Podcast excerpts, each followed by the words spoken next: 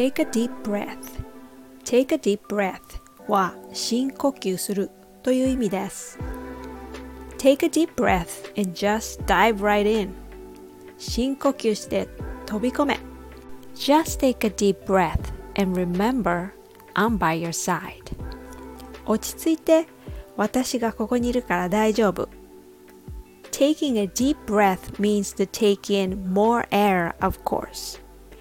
It usually means to stop what you're doing and pause for a moment to calm down. You do that to deal with stress or prepare yourself to do something difficult.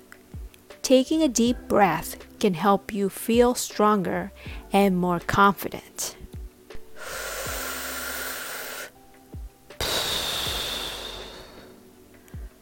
Okay, now I'm relaxed. I'm ready to go to bed. Good night.